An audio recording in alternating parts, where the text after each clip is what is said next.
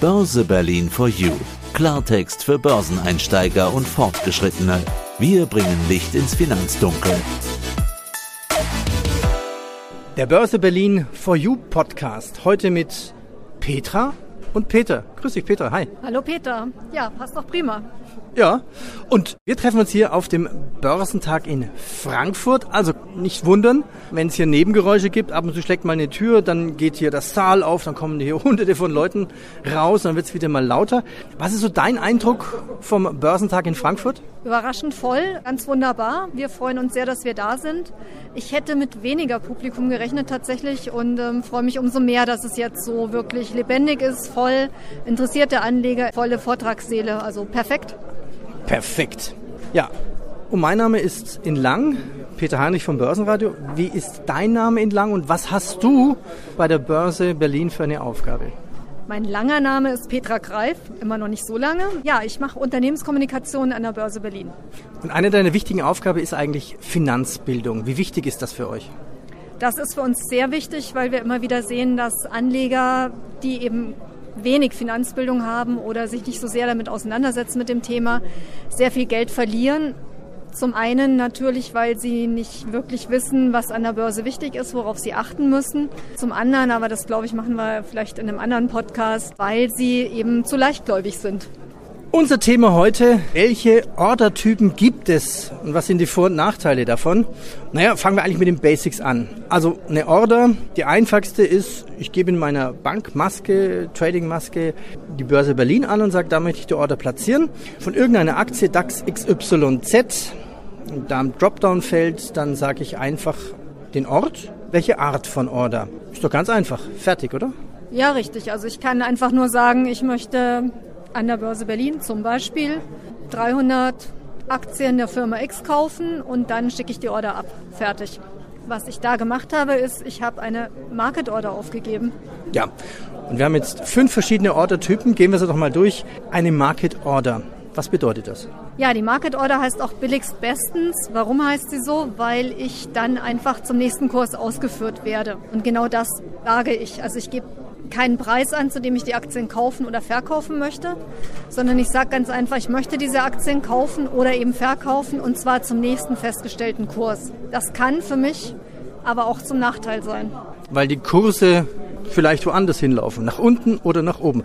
Also, was ist der Vor- und was ist der Nachteil bei den Best Orders? Na, der Vorteil ist natürlich, ich werde auf jeden Fall ausgeführt. Ich sage ja nicht, zu welchem Preis ich jetzt kaufen oder verkaufen möchte.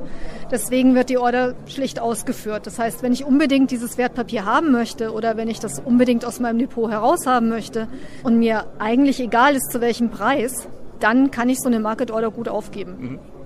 Man spricht ja auch von unlimitierter Kauforder. Genau, unlimitierter Kauforder. Es gibt aber dann natürlich auch Nachteile. Was sind die Nachteile? Die Nachteile sind, wenn der Markt zum Beispiel sehr volatil ist, was ja immer wieder vorkommt, und ich zum nächsten möglichen Kurs ausgeführt werde, dann werde ich vielleicht gerade dann ausgeführt, sagen wir mal, ich will kaufen, wenn gerade der Ausschlag nach oben geht. Und wenige Sekunden später geht es wieder nach unten und dann habe ich eigentlich für die Aktie zu viel bezahlt. Im umgekehrten Fall, wenn ich verkaufen möchte, dann kann es natürlich sein, dass gerade so ein Tal durchschritten wird und genau dann trifft meine Order ein an der Börse und ich verkaufe eigentlich zu billig. Der nächste Ordertyp, die limitierte Order, also mit einer limitierten Order legt man so eine Art Mindestpreis fest? Ja, das kommt drauf an. Also wenn ich verkaufen möchte, dann ist es ein Mindestpreis. Wenn ich kaufen möchte, dann ist es ein Höchstpreis, den ich festlege. Ja, was ist der Vorteil? Das heißt, ich gehe maximal ins Risiko, was ich eingehen möchte. Genau, ich begrenze mein Risiko nach oben oder nach unten. Also wenn ich jetzt kaufen möchte, dann sage ich halt ganz einfach, okay, ich kaufe bis zu, weiß nicht, 25 Euro und alles, was darüber ist, möchte ich dann die Aktie nicht mehr haben. Wenn dann der Kurs festgestellt wird an der Börse und der liegt unter 25 Euro, dann bekomme ich eben die Zuteilung trotzdem. Also dann bekomme ich, sagen wir mal, der Kurs ist festgelegt bei 24,50 Euro. Dann bekomme ich die Aktien zu 24,50 Euro. Der Nachteil? Der Nachteil ist, wenn ich jetzt so limitiert habe, dass es nicht marktgerecht ist, beziehungsweise dass der Kurs so festgestellt wird, dass er darüber ist. Also zum Beispiel der Kurs wird festgestellt bei 25,30 Euro, dann werde ich nicht ausgeführt, weil ich will ja nur 25 Euro bezahlen und deswegen kann die Order nicht ausgeführt werden. Nächster Ordertyp, Stop-Loss. Das ist wahrscheinlich einer der, der bekanntesten Sicherheitsmechanismen.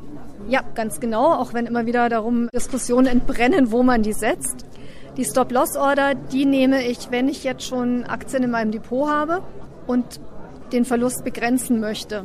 Dann sage ich, wenn ein bestimmter Kurs erreicht wird, dann soll die Aktie verkauft werden.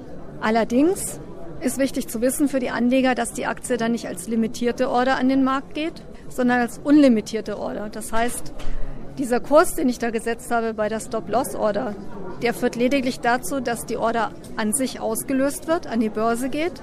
Dort trifft sie als unlimitierte Order ein und wird zum nächsten festgestellten Kurs ausgeführt. Das kann für mich zum Vorteil sein oder auch zum Nachteil, wie bei jeder unlimitierten Order. Wann ist es ein Nachteil? Also es ist natürlich dann ein Nachteil, wenn ich verkaufen will und dann geht der Kurs gerade nach unten. Also in volatilen Zeiten ist die Stop-Loss-Order manchmal auch, ja, kann nach hinten losgehen. Sagen wir es mal so. Okay, dann gibt es ja immer noch die nachziehende oder die rollierende Stop-Loss-Order. Was ist das? Ja, da wird dieser Stop-Loss-Preis sozusagen immer wieder angepasst, je nachdem, wenn die Aktie nach oben geht, eben um bestimmte Prozentpunkte, die ich eben eingestellt habe, die passt sich dann nach oben an. Nächster Ordertyp, Stop- und Buy-Order. Eigentlich müsste diese Orderform auch Start and Buy-Order heißen. Eigentlich ja, das ist ein merkwürdiger Name, finde ich auch jedes Mal wieder. So wie Gewinnwarnung wahrscheinlich, ne? ja, so wie Gewinnwarnung auch, ja. Ja, die Stop-Buy-Order, da lege ich mir sozusagen eine Aktie auf Beobachtung in mein Depot und sage, wenn sie einen bestimmten Kurs erreicht hat, dann möchte ich diese Aktie kaufen. Allerdings auch da wieder dieser Kurs oder dieser Preis, den ich festgelegt habe, der führt nur dazu, dass die Order ausgelöst wird. Die geht dann wieder als unlimitierte Order an die Börse und ich bekomme die Aktie dann zum nächsten festgestellten Kurs. Nochmal zur Idee, also wozu brauche ich das? Ich will ja eigentlich eine Aktie möglichst billig kaufen. Genau, ich möchte die möglichst billig kaufen und möglichst teuer verkaufen.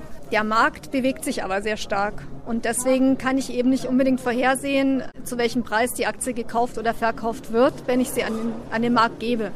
Früher war das einfacher, da wurden irgendwie ja nicht so viele Kurse festgestellt. Also heute sprechen wir ja davon, dass im Sekundenbruchteilen Kurse festgestellt werden und deswegen bewegen sich natürlich auch die Preise sehr viel schneller als früher. Das heißt, es kann durchaus sein, dass ich gerade zu einem sehr ungünstigen Zeitpunkt das, oder dass die Order zu einem sehr ungünstigen Zeitpunkt für mich jetzt als Käufer oder Verkäufer an der Börse aufschlägt. Und deswegen ist eben eine Limitierung sehr gut, um mich dagegen abzusichern. Also ich muss mir halt auch vorher Gedanken dazu machen, was bin ich denn bereit zu bezahlen oder was bin ich denn bereit als Preis für meine Aktie zu akzeptieren. Und ich denke, auch das ist ja so eine Art, ja, wie soll ich sagen, ähm, ja, nochmal ein Nachdenken über mein Handeln, was ja an der Börse nie verkehrt ist. Sehr empfehlenswert, ja, das stimmt. Der nächste Begriff, den muss man ein bisschen verstehen, aber wenn man drüber nachdenkt, ist es eigentlich ziemlich logisch. Die Eisberg-Order. Auf Deutsch Eisberg und auf Englisch Eis mit C-Order. Also man weiß ja, unter so einem Eisberg, wenn er schwimmt, da ist viel mehr verborgen. Was ist eine Eisberg-Order? Ja, eine Iceberg-Order wird in der Regel von institutionellen Anlegern aufgegeben, wenn die also auf einen Schlag sehr viele Aktien eines Unternehmens kaufen oder verkaufen möchten. Und wenn so eine große Order an die Börse geht, dann beeinflusst die natürlich die Kurse. Denn wir wissen ja, an der Börse wird der Preis festgestellt anhand von Angebot und Nachfrage. Sagen wir mal, ein institutioneller Investor möchte jetzt viele Aktien kaufen von einem Unternehmen und der bringt sofort so eine große Order an die Börse. Dann steigt natürlich der Kurs, der macht einen richtigen Hüpfer nach oben. Das ist natürlich nicht im Sinne desjenigen, der kaufen möchte, sondern in dessen Sinne ist natürlich, dass der Kurs einfach weiterhin so bleibt, wie er ist. Nur gering nach oben geht, vielleicht im Idealfall sogar nach unten. Deswegen gibt es die Möglichkeit der Eisberg-Order. Das heißt, die ganze Order wird an die Börse gegeben, aber sichtbar ist nur der oberste Teil der Order, also die Spitze des Eisbergs sozusagen. Warum kann ich nicht ja, ins ganze Orderbuch reingucken?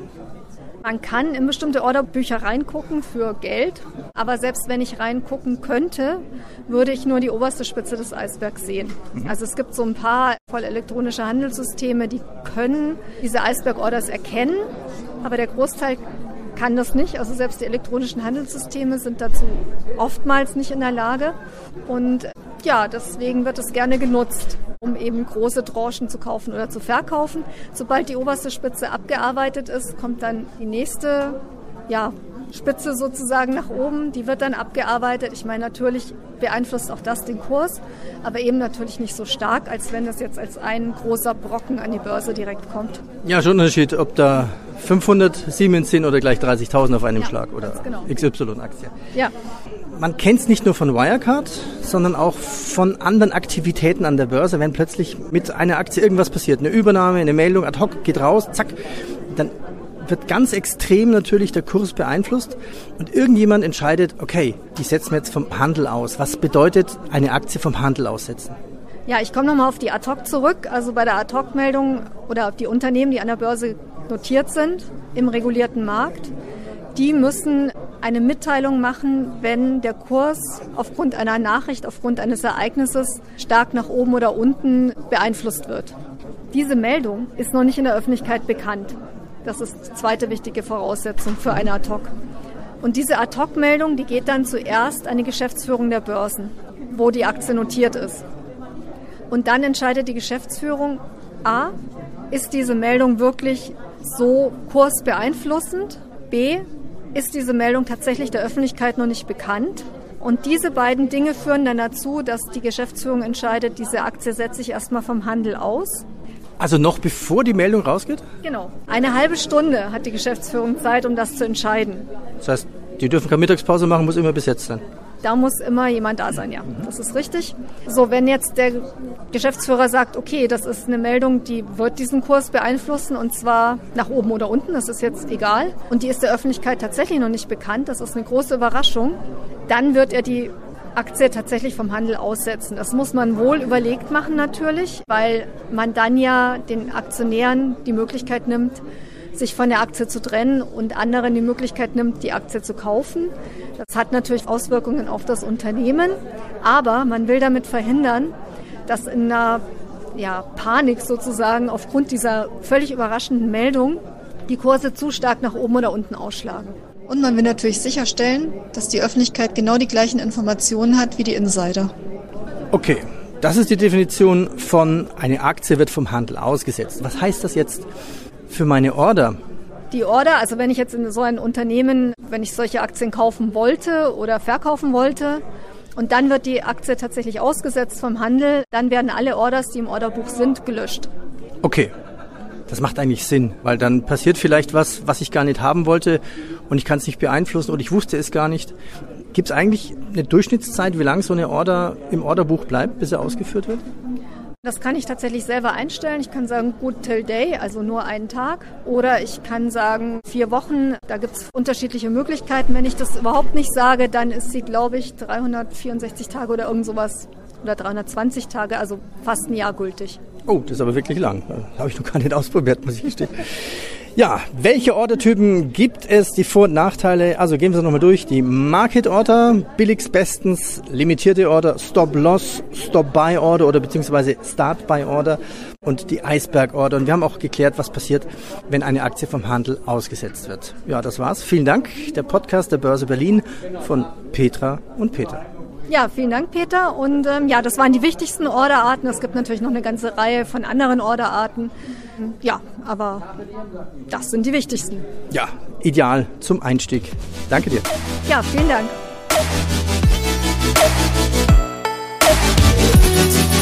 Ciao, ciao, bis zum nächsten Mal bei Börse Berlin for You.